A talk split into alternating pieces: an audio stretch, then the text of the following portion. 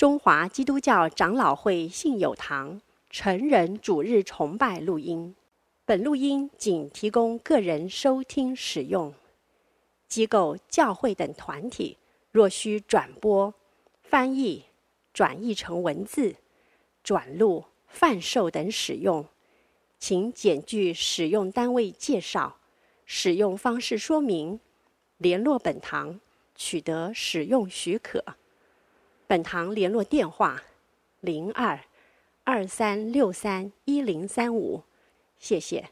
今天信友诗班献给神的两首诗歌是在至高之处荣耀归上帝，第二首是当赞美万军之主。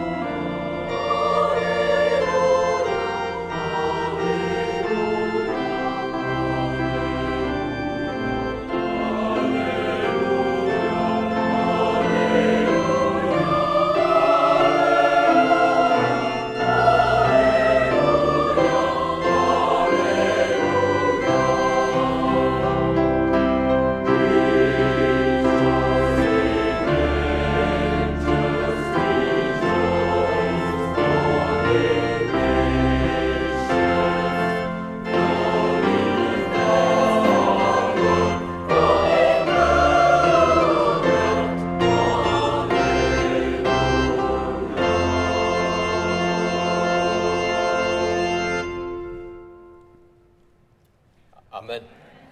谢谢信友诗班。今天的信息经文在路加福音的二章一到十二节。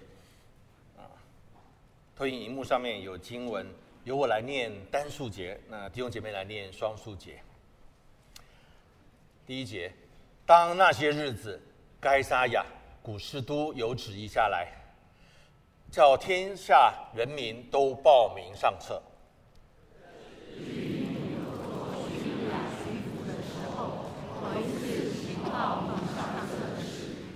众人各归各城，报名上册。约瑟也从加利利的拿撒勒城上犹太去，到了大卫城，名叫伯利恒，因他本是大卫一族一家的人。要和他所聘之妻玛利亚一同报名上册。那时，玛利亚的身孕已经重了。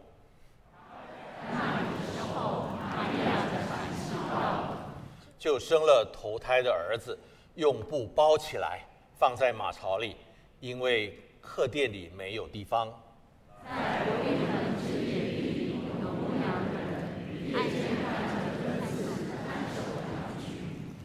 有，主的使者站在他们旁边，主的荣光四面照着他们，牧羊的人就甚惧怕。那天使对他说：“不要惧怕，我报给你们大喜。”因今天在大卫的城里为你们生了救主，就是主基督。你们要看见一个婴孩包着布卧在马槽里，那就是记号了。今天董家华牧师证道的题目是圣诞节的意义。弟兄姐妹，圣诞快乐！今天是平安夜啊，那我不知道在平安夜的晚上你有什么安排吗？在教会里面，我们在圣诞节的节期当中，也都会互道平安。但我不知道对你来说，今年的圣诞节，或者是过去一整年，你真的平安吗？当我们说平安平安的时候，其实有的时候，如果我们再多问一句，可能就问出更多的故事，就是真的吗？真的吗？啊，我很喜欢看书，我的休闲就是逛书店。几几个月前，有一次我在一个广播、一个 podcast 节目上面啊，是这个 NPR 美国的一个广播，他就在讲到说，金氏世界纪录有史以来畅销速度最快，就是开始卖的第一天内卖的数量最多的书，大家要不要猜一猜是哪一本书？哦，不是，圣经是有史以来总量最多的，可是开卖的第一天，圣经大概不是最多的。是一本小说，是《哈利波特》的最后一集。后来他又说到说，那么非小说类的第一名又是哪一本书呢？跟第一本书其实有一点关联哦，就是呃去应该是去年英国哈利王子的自传《备胎》（Spare）。这两本书的关联在什么地方呢？因为他们的主角都是关于来自英国的哈利。所以这个主持人就说：“来自英国的哈利不好惹。”但是我想，一本书之所以可以那么畅销，不单单是它的故事，也不单单是大家想听皇家的八卦，更多时候它反映出的是时代的精神。一个时代的焦虑是什么？我在想，为什么《哈利波特》那么畅销？是因为在今天这个混乱的时代当中。其实，《哈利波特》的小说让我们看到，我们人人都渴望有一位救主的出现。我们人人都渴望能够有一个人或一个事的发生，能够把这混乱的世界给导正。我以前没有孩子的时候，很喜欢看电影战争片里面的大场面的战斗，特别是我记得大学的时候看《Gladiator》啊，《神鬼战士》，哇，看得很热血。可是自从我自己有两个儿子之后，我每次在电影看到这些战斗的场面，我都会掉眼泪，因为我想到，如果在里面杀戮的是我的儿子，不论他是战胜的一方还是失败的一方，不论他是生存的一方还是被宰杀的一方，我都非常的难过。哈利波特》这本小说让我们看到人们对于今天这个混乱、充满黑暗势力的时代对救主的渴望。而备胎呢？这本小说《Spare》，这本书《Spare》，我自己觉得哈，它大概是那么畅销，除了大家想听英国的皇家八卦，其中另外一个原因是这本书的书名触动到我们每一个人的内心深处。备胎，我的生命会不会也只是别人的备胎？我的我在职场上的工作会不会永远也是别人的备胎？我们感到自己随时都会被取代，也是可被取代的，害怕自己可有可无，只不过是他人的备胎。对今天外在环境的混乱、内在焦虑、内在对自己生存价值的一个质疑，我们说平安夜、圣诞节到底带来什么样的好消息呢？我想这是今天我们要从这段经文来看的。到底基督徒在庆祝圣诞节，在庆祝什么？或者是基督徒们，我们在庆祝圣诞节，我们到底在庆祝什么？圣诞节的好消息意义又是什么呢？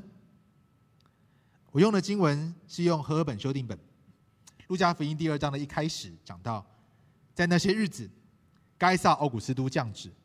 该撒奥古斯都是谁？是罗马的第一个皇帝。他不是凯撒本人，他是凯撒的养子。所以后来，当凯撒被刺杀身亡之后，凯撒的几个部下，包括奥古斯都，他们在争夺权力，最后奥古斯都胜出。那因为他是凯撒的养子，所以他就尊荣凯撒为神。然后，凯撒既然是神，他是凯撒的养子，所以他有另外一个称号叫什么？神的儿子。所以你看到，当福音书的作者。在讲到耶稣基督是上帝的儿子的时候，除了对犹太人来讲这个有很大的意义之外，对当时的罗马社会来讲，这也是一个非常充满意义的宣告。耶稣基督降生的记载一开始讲到的是该撒奥古斯都，他叫全国人民都去登记户籍，登记户籍是为了要控制，为了要收税，为了要呃动员国家机器，因为。罗马帝国要维持他的势力，他需要不断的发动战争，对周遭的国家进行压制。而第四节，约瑟就是耶稣的生父，也从加利利的拿撒勒城上犹太去，到了大卫的城，名叫伯利恒，因为他是大卫家族的人，要和他所聘之妻玛利亚一同登记户籍。而那个时候，玛利亚已经怀孕了。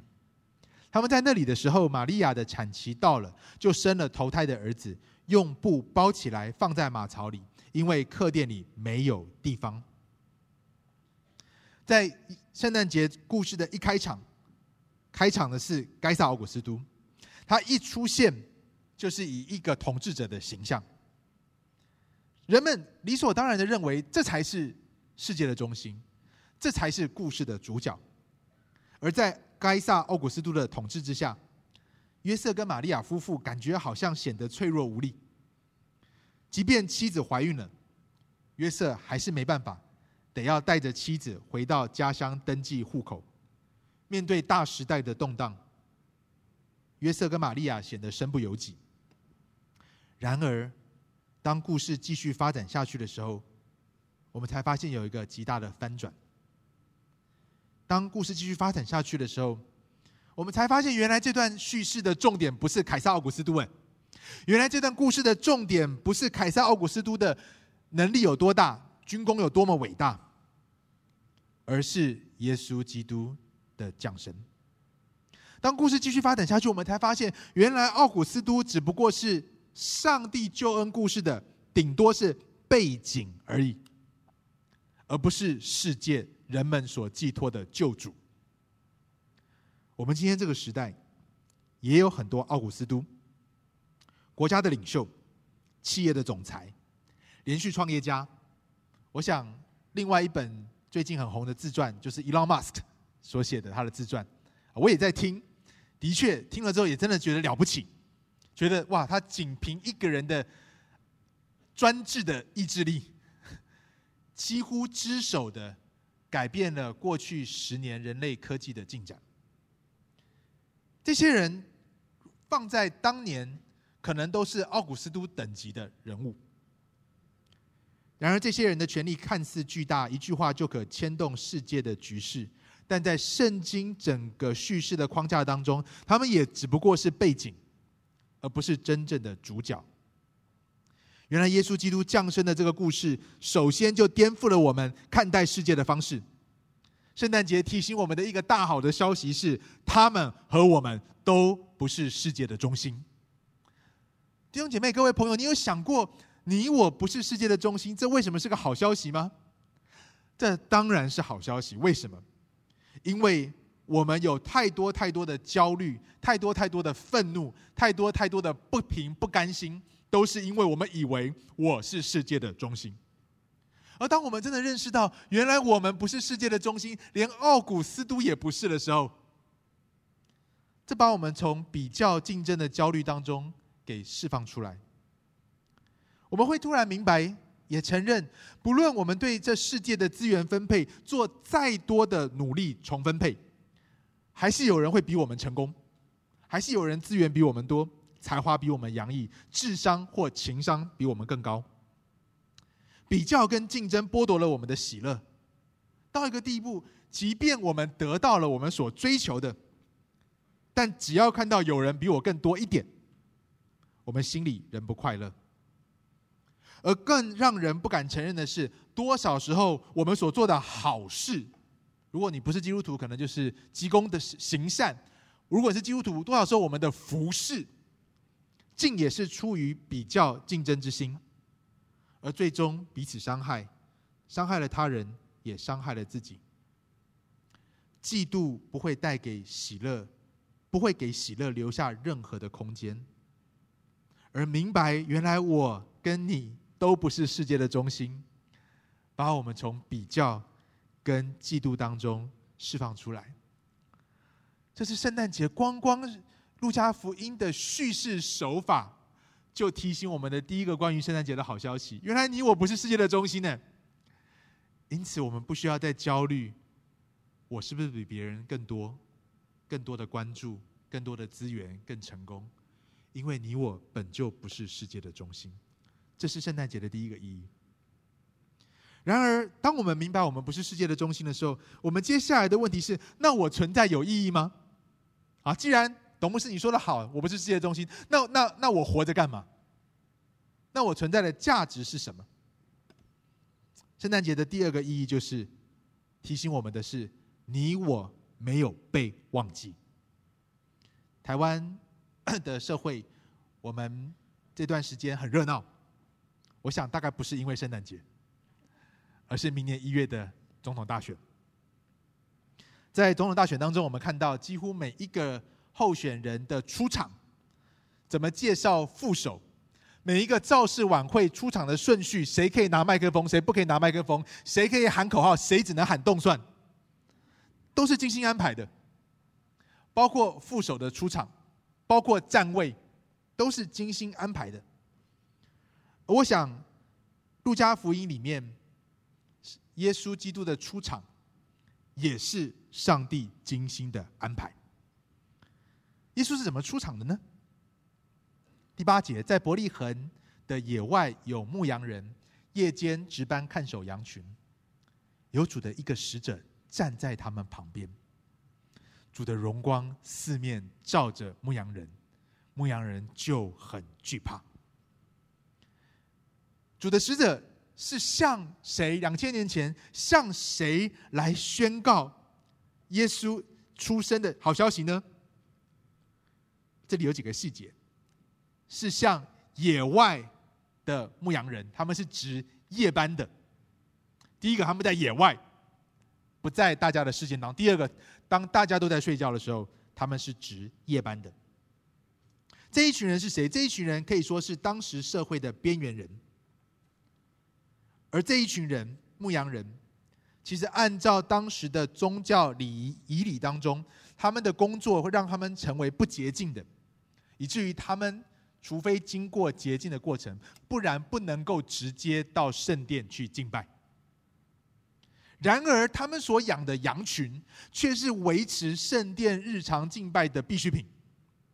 你看到了吗？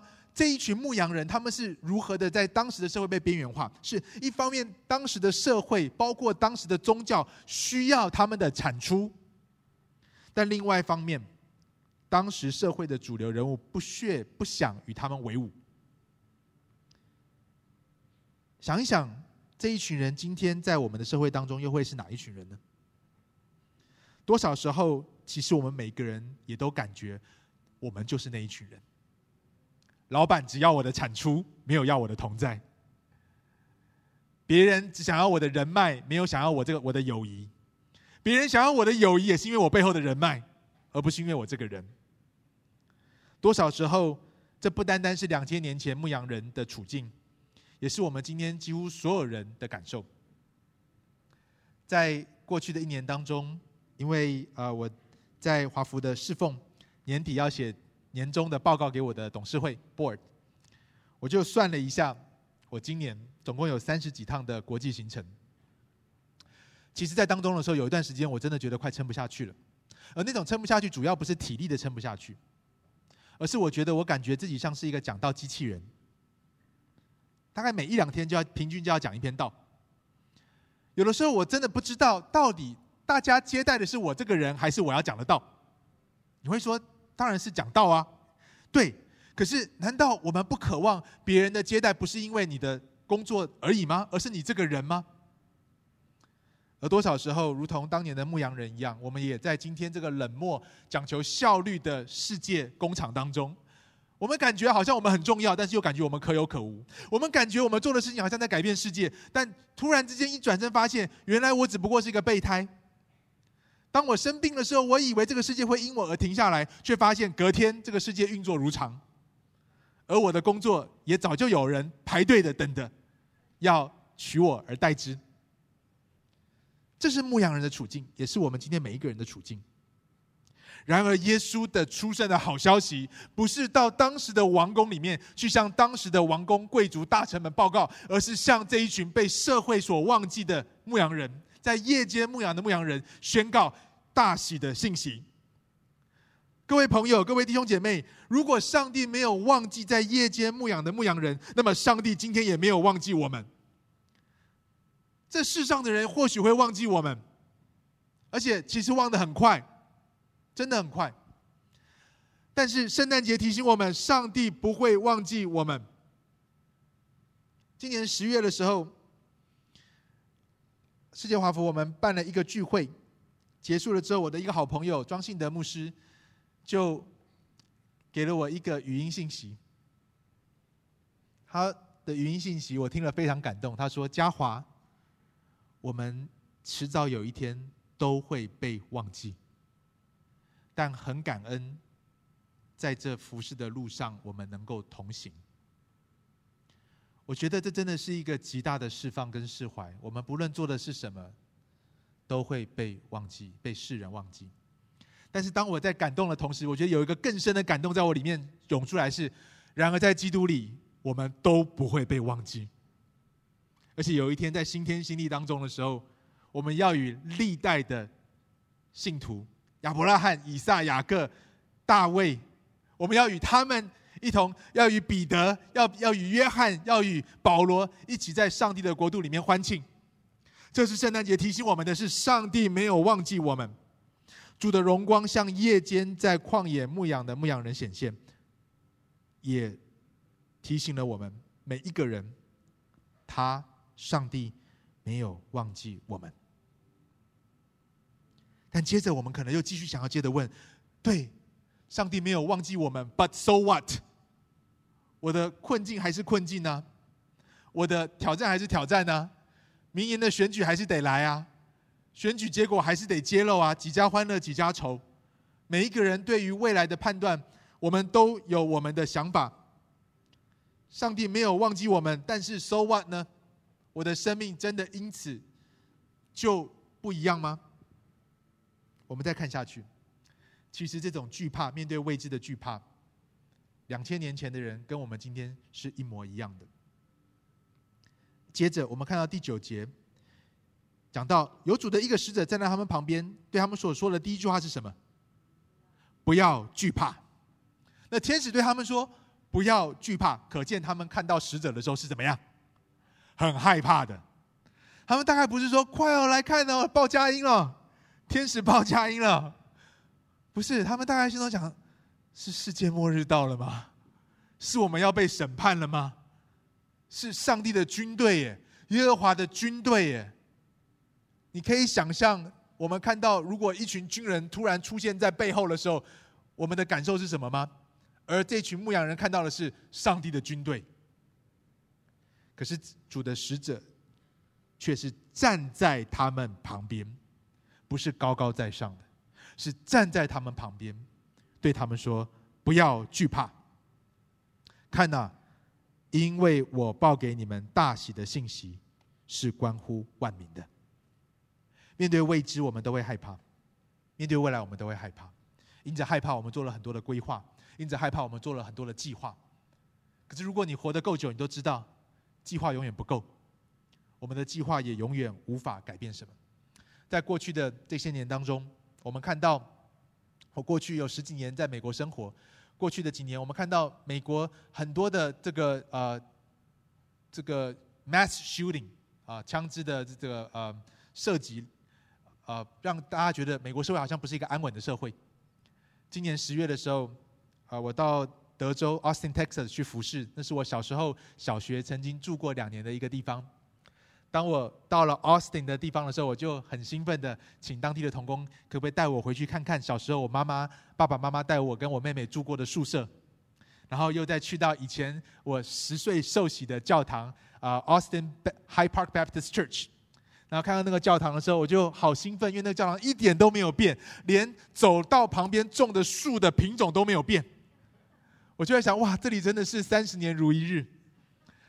那我兴奋到说，哇，我们可不可以进去看看里面的那个教堂？就是以前我十岁就被儿童主日学老师赶出儿童主日学教室，必须参加成人的崇拜，所以我十岁就要坐在大堂里面。然后我对那个大堂的印象就是，我常在那边画画，因为台上牧师讲的不一定听得懂，但是我就很怀念那个地方。可是当要找门进去的时候，却发现每一个门口都有。这个呃拿着枪守护的警卫，我就问带我去的同工说：“诶，为什么都有这些警卫？”他们说：“哦，因为美国最近的治安不太好，所以呃这个教会有幼稚园在里面，为了要防止有这个呃枪手、呃、来突然无无故的扫射，所以现在就请了警卫。”哦，我就突然觉得哇，教会也不平安。等到我们终于找到一个门进去，说明来意说：“我是三十年前在这里受洗的呃会友。”然后现在也是一个牧师，我可不可以进去看一看？以前小时候我在那边聚会的时候，那警卫就让我进去接待我的柜台的一位，应该是啊、呃、一位大概六十几岁、七十岁的啊阿姨，呃就很友善，就问我从哪边来，然后我就跟他说：“哦，我现在住在台湾。”他的第一个反应是：“Are you guys okay？你们还好吗？你们平安吗？”我突然明白一件事情：这世界上没有地方是平安的。我去到美国，觉得美国好不平安，连教会门口都要有荷枪实弹的警卫。可是当他们知道我从台湾来的时候，他们也觉得我们不平安。或许我们两边都是对的，没有个地方是平安的。但是面对这么不平安、那么动荡的时代，我们的出路到底是什么呢？我们看到天使主的使者对当时的牧羊人说：“不要怕。”而且是站在他们的旁边，面对未知，面对动荡。坦白讲，没有任何人的保证能够带给我们真正的平安，除了主的同在。真的，除了主的同在，这是一个极大的吊诡。当我们以为自己平安的时候，其实里面很焦虑；当我们的人生一帆风顺的时候，其实你会发现里面是很焦虑的，一直担心下一个意外的来临，一直担心我是不是过得太爽了。我是不是过得太顺了？是不是随时有什么事情要发生？很多时候，在我们表面上看起来一帆风顺的时候，其实我们里面没有真平安。可是，一个极大的吊诡是，往往很多时候是在看似充满挑战的时代跟大环境的时候，当我们被迫发现，除了只只能够抓住主的同在的时候，我们来到主面前的时候，才发现原来真正的平安来自上帝的同在。我想这是许多的人真实的经历，在病痛当中经历真平安，在苦难当中经历真平安，在婚姻的挣扎当中经历真平安，在人生的挫折当中经历真平安。神的话，神的同在大有能力，也带给我们真实的平安。有一次，我从北加州开车带我的啊全家从北加州看完我妹妹回到南加州，那时候住在南加州。在快到南加州，大概还有两个小时的路程当中，突然经历了外面了，看到很大的这个像是沙尘暴一样，应该不是沙尘暴，但是像是沙尘暴，很大的风，然后席卷的很大的这个呃沙沙土，连能见度都非常的低。可是那个时候还发生了另外一个危机，不是外在的沙尘暴，有的时候外在的危机要配上内在的危机才是真正的危机。内在危机是什么呢？我想上厕所。外面的沙尘暴那么大，可是我这时候想上厕所怎么办？我总不能在车子里面上吧。于是我就很努力的看到远远的下一个交流道的出口有一家星巴克 （Starbucks）。于是我就把车停下来。可是最近的停车格离星巴克的入口还有大概二十公尺的距离。我想到外面的这个风暴，其实我是很害怕的。可是我真的很想上厕所，我也不放心把我的当时只有两岁大的儿子留在车上。于是我就决定抱着他冲下去。其实我的儿子那时候吓到有点在哭，我自己也很害怕。但是那时候我就拿着外套包着我的儿子，把我儿子抱在外套里面，裹在里面。然后心中我自己是怕的要死，但是我就在安慰我的儿子说：“儿子啊，我们先来玩一个冲锋陷阵的游戏好不好？我们是将军，我们是元帅，我们要打败敌人，我们一起冲。”好不好？数到三，一二三，冲！我就看到我的儿子在我的呃外套里面就开始笑了，开始觉得很好玩。他其实不知道是我怕的要死。可是这个经历给我一个很深很深的体会是：若是一个能力有限、无法改变外在环境的肉身的父亲的一句话跟同在，尚且可以带给他的儿子这样的安慰。跟生命的改变，看待世界的改变，更何况是那位说有就有、命立就立、全能的上帝，我们的天赋呢？当这位天赋，当我们的天赋在我们的生命当中与我们同在的时候，他的一句话，不单单是我的话是没有用的，我的话只是让我的儿子分心，我的话只是让我的儿子暂时忘掉外面真实的苦难跟风暴。可是主的话是说有就有、命立就立的。主的话是在混沌当中创造出秩序的，弟兄姐妹，越是在困难的环境，我们越需要来到主的同在里面，领受主的话。因此，圣诞节的第三个好消息是什么呢？就是提醒我们，上帝今天仍旧与我们同在，如同两千年前他来到我们当中，他的使者站在牧羊人的身旁，对他们说：“不要惧怕。”主的话。胜过人的千言万语，这也是我过去这一年很深的一个经历。很多时候面对未知的时候，真的是瞎忙，努力的想要控制局势。可是当你真的承认自己无法控制的时候，当你觉得你真的投降，只能来到上帝面前的时候，当你领受到上帝透过神的圣经，透过安静祷告等候给你的一句话，那带来的平安。胜过千言万语，而且当我们顺服的时候，也看到主的话是带有能力的。所以圣诞节给我们的三个好消息：第一个是你不是世界的中心，我不是世界的中心；第二个是主没有忘记我们，你没有被忘记；而第三个，主与我们同在。而最后，我们可能要问：那主与我们同在？要圣诞节，上帝要对我们说的话是什么呢？上帝的话说有就有，命立就立。上帝在圣诞节当天给我们的好消息是什么呢？主的使者继续说：“因今天在大卫的城里为你们生了救主，就是主基督。你们要看见一个婴孩包着布卧在马槽里，那就是给你们的记号。”圣诞节的好消息是什么？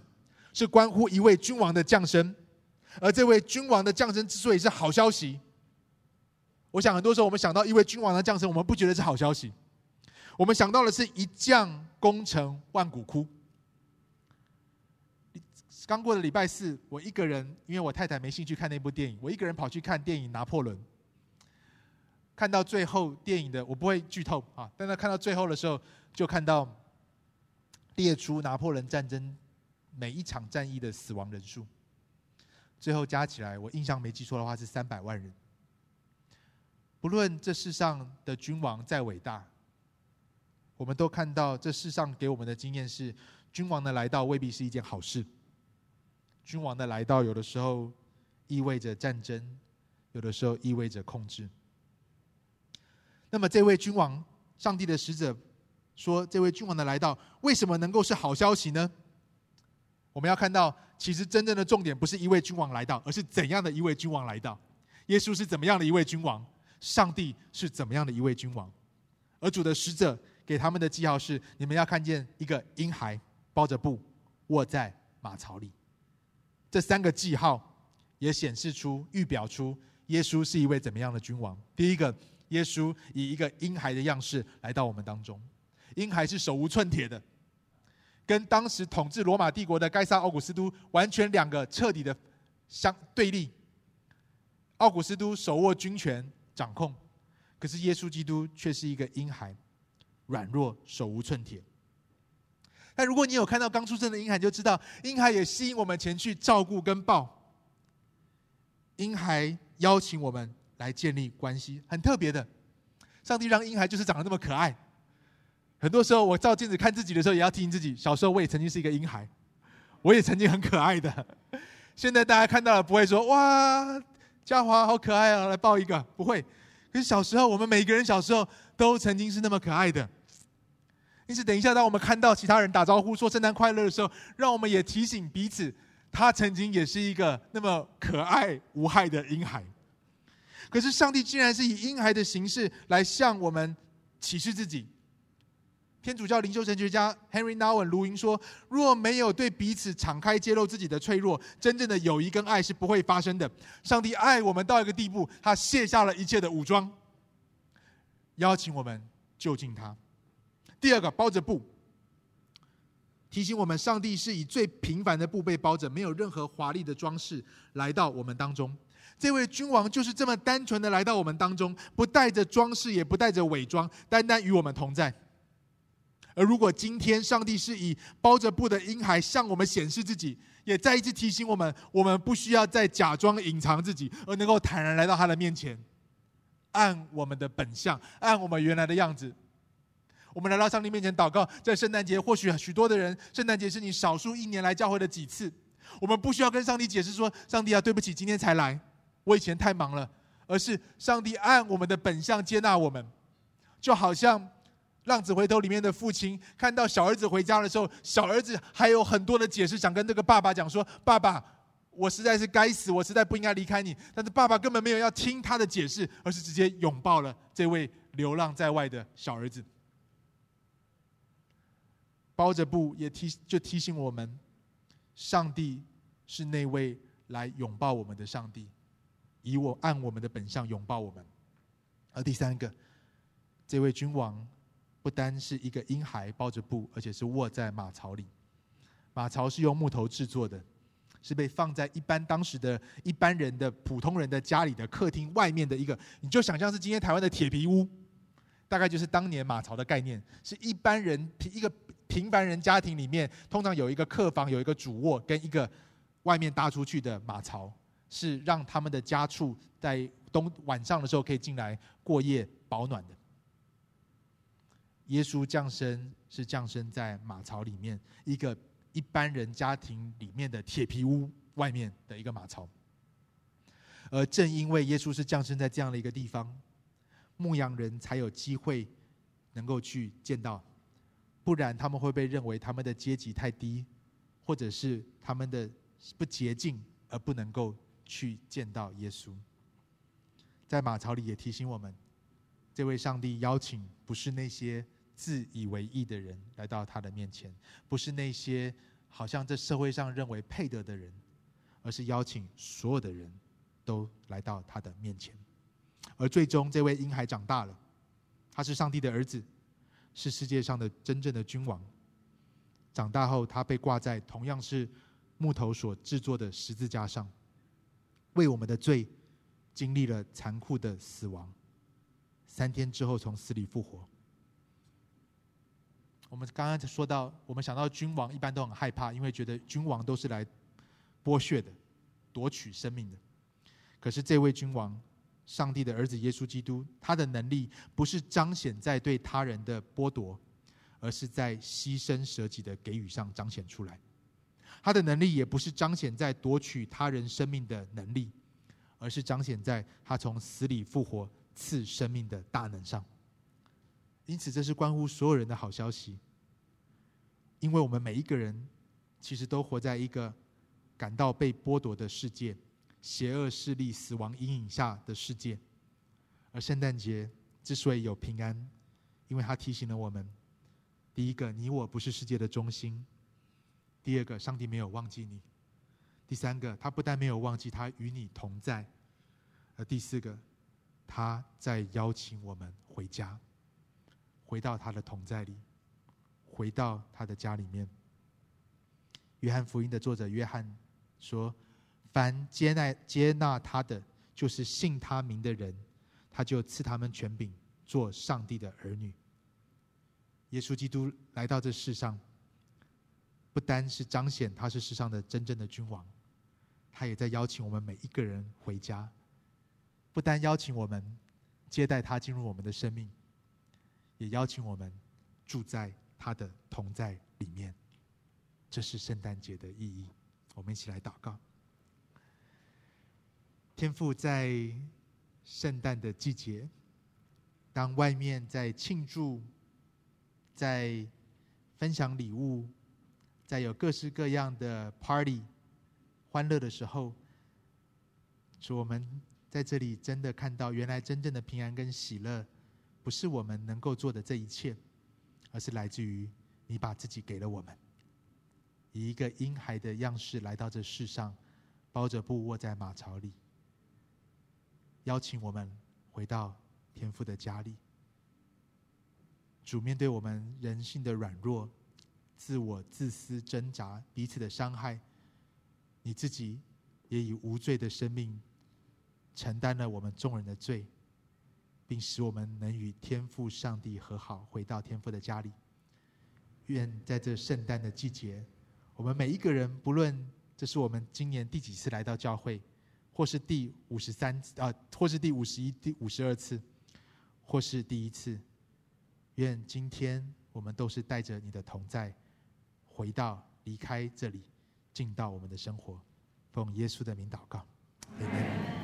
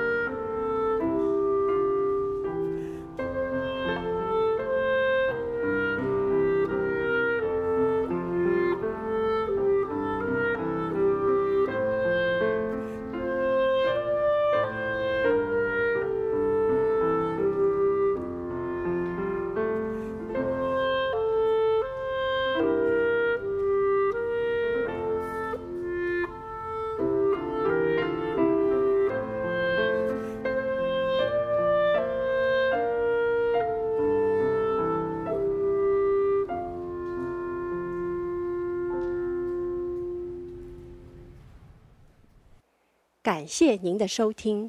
若需进一步详细资讯，请上本堂网站：www 点 hfp c h u r c h 点 o r g 点 t w。